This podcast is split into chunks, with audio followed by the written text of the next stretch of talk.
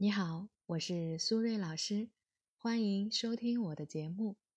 在每天私信咨询的个案当中呢，有超过百分之七十啊是已经分手了，或者呢正在分手的边缘，希望啊可以挽回和修复关系。除了有一部分呢是有不可调和的矛盾，完全没有挽回的空间除外，大部分的人其实感情基础是没有问题的，主要呢还是日常沟通和相处中矛盾的积累。导致关系出现了危机，在外界环境的刺激下，比如父母过度干预，或者工作以及经济压力等等，最终啊关系破裂。在我看来呢，破坏一段亲密关系有千万种方法，维持一段好的关系却很难。所以这样的分手啊，其实是一件很遗憾的事情。那今天呢，我就给大家分享一些日常咨询工作中的干货给到大家。希望呢，天下有情人终成眷属。那在我看来啊，关系中产生问题是常态，但是敢于承担责任却难能可贵。因为责任的承担者就是成长者。亲密关系遇到了卡点，就是我们关系进阶的起点。所以卡点也就是成就我们的点。因为当你勇于承担责任时，会让你的伴侣感到他的心声有被听到，他也是被理解的。所以，只要每一个人都愿意积极的学习，其实我们都是可以拥有获得幸福的能力的。那到底怎么做才能让我们的亲密关系日久弥新呢？接下来呢，我给大家分享五个小技巧。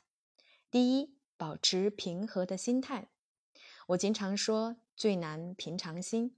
其实啊，保持平和的心态是经营亲密关系的基础。因为当我们能够管理好自己的情绪的时候，才能有思考问题的能力。那怎么才能保持平和的心态呢？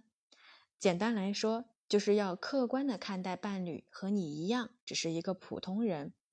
人无完人，关系也一样。尽管你在热恋期间肯定会忍不住啊，带着滤镜来看他，但是。他依然有他的缺点和不足，所以呢，不要对他呀期待过高。当出现问题的时候呢，你才不会有强烈的落差感。第二点，找到爱的语言。爱的语言呢，就是表达爱的方式。简单来说呢，主要分为语言和行为两个部分。我们可以把它分解成两个层次去完成，逐步的加强彼此的情感连接。第一个层次是。温柔的话语，比如经常和对方说情话：“亲爱的，我想你了。”“我现在很希望你在我身边。”第二个层次是温暖的身体接触，比如说手牵手散步，抚摸对方的脖子或者头发，帮对方按摩放松，或者呢是深深的拥抱彼此。第三点，求同存异。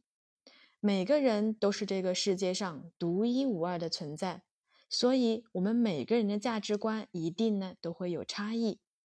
在亲密关系当中，最大的禁忌就是以爱之名控制对方，比如要求对方如果爱我们，就必须要顺从我们的想法，或者要求对方满足自己的要求来证明爱自己。在亲密关系中啊，强硬往往代表着弱势。而柔软呢，恰恰是最大的勇气。遇到矛盾的时候呢，试着接受对方和自己的不同，多理解和包容对方，可以做真实的自己。这呀，才是为爱付出和改变关系的决心和力量。一定要切记，控制是关系的大敌。第四点，用我们代替我和你。既然我们已经进入了一段亲密关系。就需要尽量呢，从两个人的视角来看待问题和解决问题，而不是呢只站在自己的角度来理解问题，或者呢把对方推开，让对方独自决定。表面看起来是给彼此自由，但是实际上这是在关系中的一种偷懒的做法。因为呢，当我们是单身的时候，只需要管好自己。但是我们不是单身的时候呢，就需要为对方考虑，也需要为关系负责任。所以试着调整自己的说话方式，比如这个事情怎么办更有利于我，替换成这个事情怎么办更有利于我们的关系，你就会发现你们的关系会越来越融洽和亲密了。第五点，培养仪式感。仪式感不一定是用鲜花和红包的形式来呈现，当然这两样通常啊也错不了。但是我个人更建议呢，用不花钱的方式，因为这样更有意义。比如说，多秀秀恩爱。在美国呢，有一个心理研究发现，那些在社交网络上经常秀恩爱的情侣，比如在朋友圈公开自己和另一半的恋情，更多的晒出和伴侣的亲密照片，并且呢，在社交网络上和伴侣呢保持密切的互动的人，在现实生活中。